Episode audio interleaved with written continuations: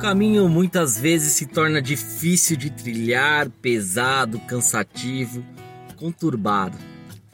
É um fardo que para muitos se torna difícil de carregar. Expectativas frustradas, sonhos esmagados pela preocupação. É difícil ter certeza do futuro quando o presente é banhado por aflições. O que eu quero dizer a vocês é as aflições elas são reais, mas elas precisam ser acompanhadas pelo bom ânimo. Porque Jesus ele já disse que venceu o mundo, persevere na corrida que foi proposta a você. Coloque seus olhos em Jesus, o autor e consumador da nossa fé. A chegada vai valer a pena. As aflições do tempo presente não são comparadas com a glória que há de ser revelada. Fique firme.